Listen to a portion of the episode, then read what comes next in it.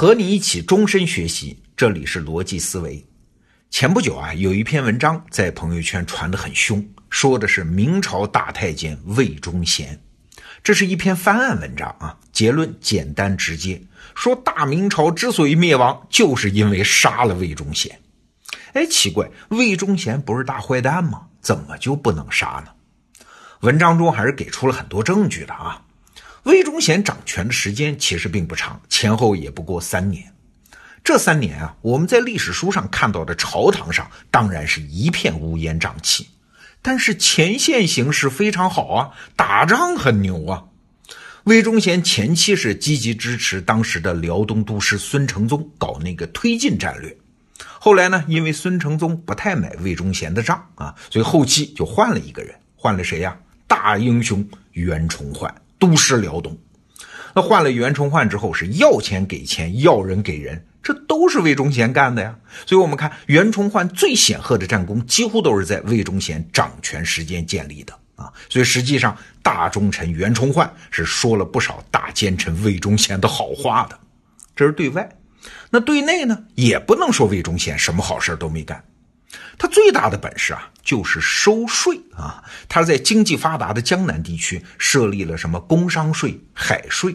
那收税干嘛呢？哎，这些钱还是为关外作战的军队提供军饷嘛。所以啊，你别一听收税就觉得是坏事啊。魏忠贤收的是商人的税，不是农民的税，没有增加农民的负担。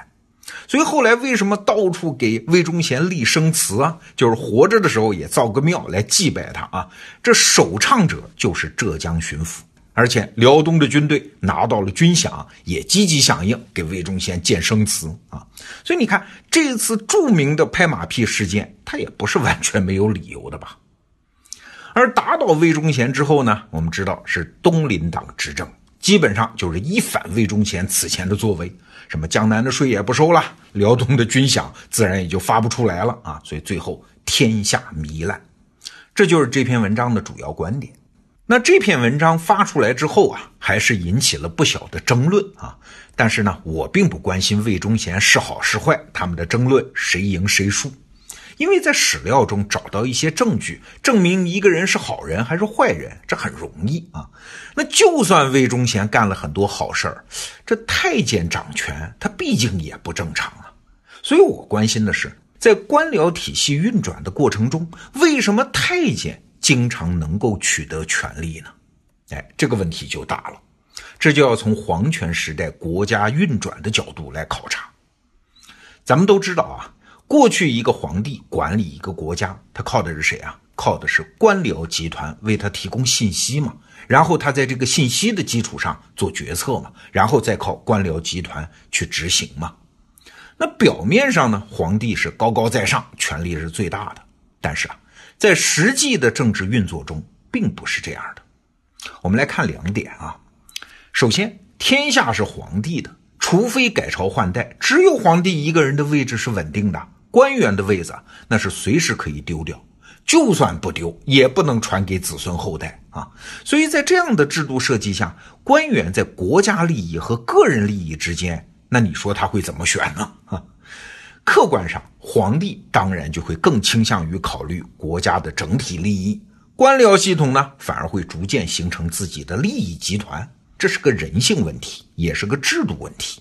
所以啊，皇帝往往是孤家寡人。官僚集团呢，倒是人多势众。从这个角度上说啊，皇帝其实反而弱势啊。我们再来看一点啊，如果皇帝做的所有决策的信息都来自于官僚系统，实际上他就没啥权利啊。你想，这些官员集团在向皇帝汇报信息的时候，是已经按照自己的利益需求把这些信息加工过的。皇帝在这个基础上做决策，就不会和官僚集团的利益偏离太多吗？如果皇帝的政策不符合官僚集团的利益，那也好办，雷声大雨点小，敷衍一下，不让政策真正落地嘛。官僚集团的日子就该怎么过还是怎么过啊？我们举个例子，比如官僚集团拿来一份下级官员的任命名单，一长串，说这些人都好啊，我们都考察过了，您批准吧。那皇帝除了批准，他还能怎么办呢？难道皇帝一个个再去考察一遍？精力上做不到吗？所以啊，权力这个东西，它不是掌握在有决策权的人的手里的，在实际的政治运作中啊，它实际上是掌握在有信息权的人的手里的。来举个例子，就像你开车啊，虽然方向盘在你手里，你有决策权吧，但是到了陌生的地方，还是人家导航软件说了算啊，有信息权就能决定你怎么决策。所以啊，皇帝为了制衡官僚集团，通常就要干一件事儿，就是在朝廷里面搞制衡吗？搞党争吗？拉一派打一派吗？这表面看起来是权术，实际上就是围绕信息控制权的博弈呀。有了两派官僚，那信息就不容易被垄断喽。两派官僚相互攻击，打小报告，这就是皇帝信息权的来源。但是啊，这一招并不根本解决问题。因为官僚之间会串通啊，党争也容易搞得不可收拾啊，所以啊，皇帝必须开拓别的信息渠道。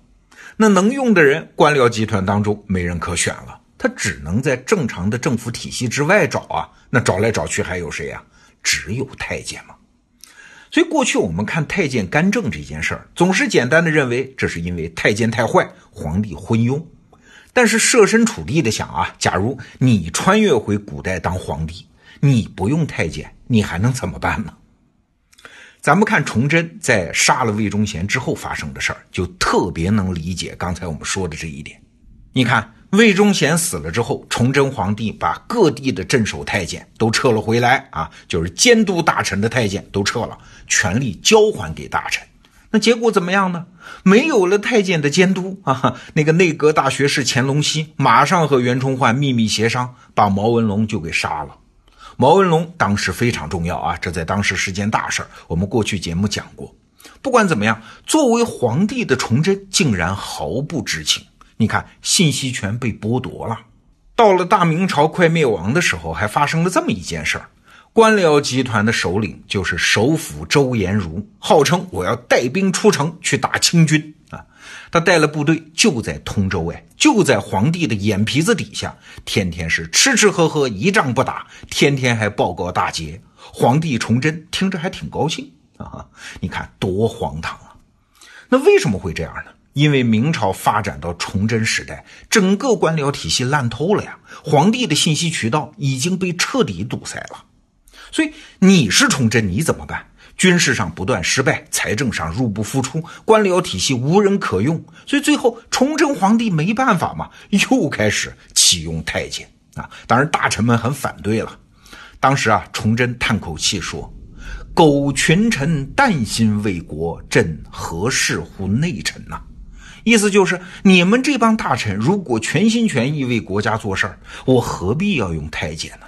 哎，崇祯这句话说的那是相当的心酸啊。那就在李自成即将攻破北京城的前几天，还发生了这么一段对话。崇祯的那个手下的太监叫曹化淳啊，说了一句话，说忠贤若在，时势必不至此。魏忠贤要是还在的话，天下大事哪里会搞到这个地步嘞？那崇祯听了这话之后，心中是追悔莫及呀！啊，据史料记载，还秘密派人收葬了魏忠贤的尸骨，专门派人祭奠了一下。其实啊，我这并不是说魏忠贤就是什么好人啊，有什么雄才大略。一个不识字儿的人来治国，能雄才大略到哪儿去啊？关键是啊，作为太监，他是皇帝的家奴。至少他有可能跳出官僚系统的集团利益，为皇帝的利益多做一些考虑嘛。至少他能给皇帝带来另外一条通畅的信息渠道。所以啊，过去我们看历史，总觉得太监一干政，一个王朝很快就要走向衰败啊。太监干政是因，国家遭难是果。但是我们今天这个分析啊，也许实际情况正好相反来。一个王朝官僚系统烂透了，官僚集团和皇帝的矛盾不可调和了，他才会出现太监干政的情况。实际上，皇帝是通过太监延续了皇权体系的运转，所以啊，太监干政不是正常的官僚系统运转失灵的原因，而是它的结果呀。好，这个话题我们就先聊到这儿，明天见。